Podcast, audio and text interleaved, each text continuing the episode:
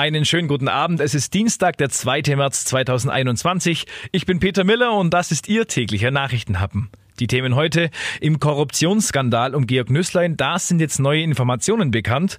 Es gibt einen Beschlussentwurf der Bund-Länder-Runde zur Lockdown-Verlängerung. Und was macht eigentlich der Ulmer Zoo in diesen besonderen Zeiten?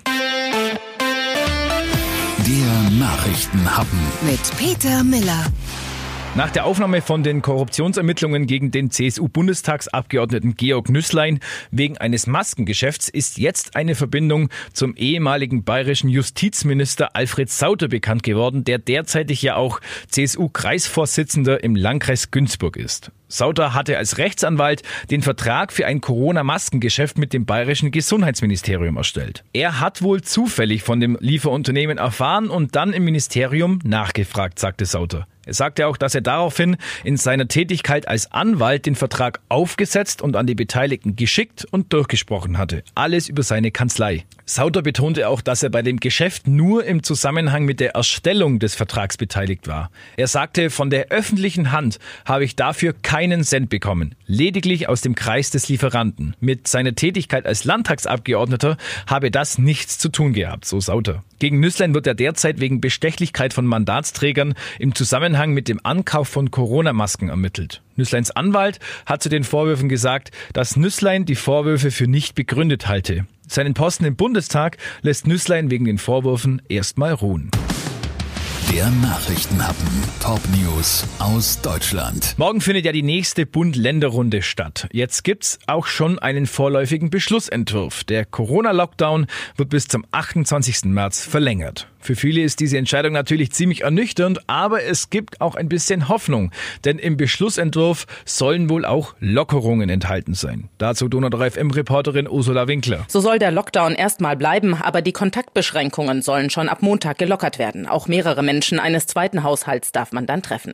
Zumindest, wenn das die regionalen Sieben-Tage-Inzidenzen erlauben. Schritt für Schritt sollen dann auch Geschäfte öffnen dürfen, später auch etwa Museen oder Zoos. Dann soll auch kontaktfreier Sport in kleinen Gruppen Gruppen erst draußen, später auch drinnen möglich werden. Aber immer mit Blick auf die Zahlen. Steigen die Inzidenzwerte, könnten die Lockerungen regional wieder gekippt werden. Na dann hoffen wir mal das Beste.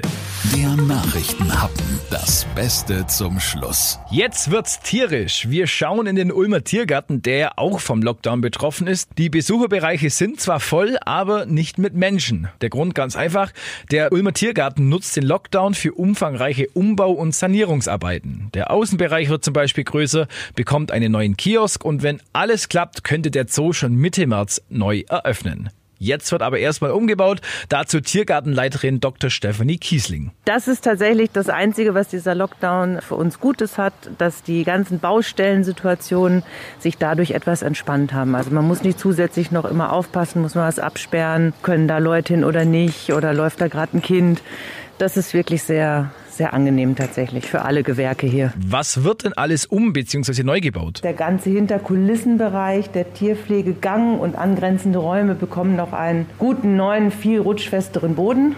Und bei der Gelegenheit wird auch die eine oder andere Ecke saniert. Erst kam der Neubau, jetzt kommt der Umbau und der ist eben gerade für die Kollegen nochmal besonders anstrengend, weil der wirklich mitten in ihren Arbeitsbereichen stattfindet. Aber das klappt bis jetzt echt super. Toi, toi, toi. Alle helfen mit. Ganz wichtig, wie geht's denn den Tieren im Lockdown? So ganz ohne Publikum. Die meisten, die haben ja jetzt wieder was zu gucken durch den Umbau. Da geht ja jetzt wieder ständig irgendjemand hin und her. Ansonsten kommen natürlich die Kollegen der Tierpflege und versorgen sie und schauen auch das ein oder andere Mal öfter jetzt nach und machen noch mal was Besonderes. Vom Radio anstellen ist noch das Einfachste bis ein bisschen mehr Beschäftigung als sonst anbieten oder sich einfach in der Pause dort aufhalten auch mal. Und ja, also das kriegen wir schon ganz gut hin und wir haben auch immer ein paar, denen ist es halt relativ egal. Na dann freuen wir uns doch drauf, wenn wir im in Anführungsstrichen neuen Ulmer Zoo wieder die Tiere bestaunen können. Das war's dann auch mit Ihrem täglichen Nachrichtenhappen.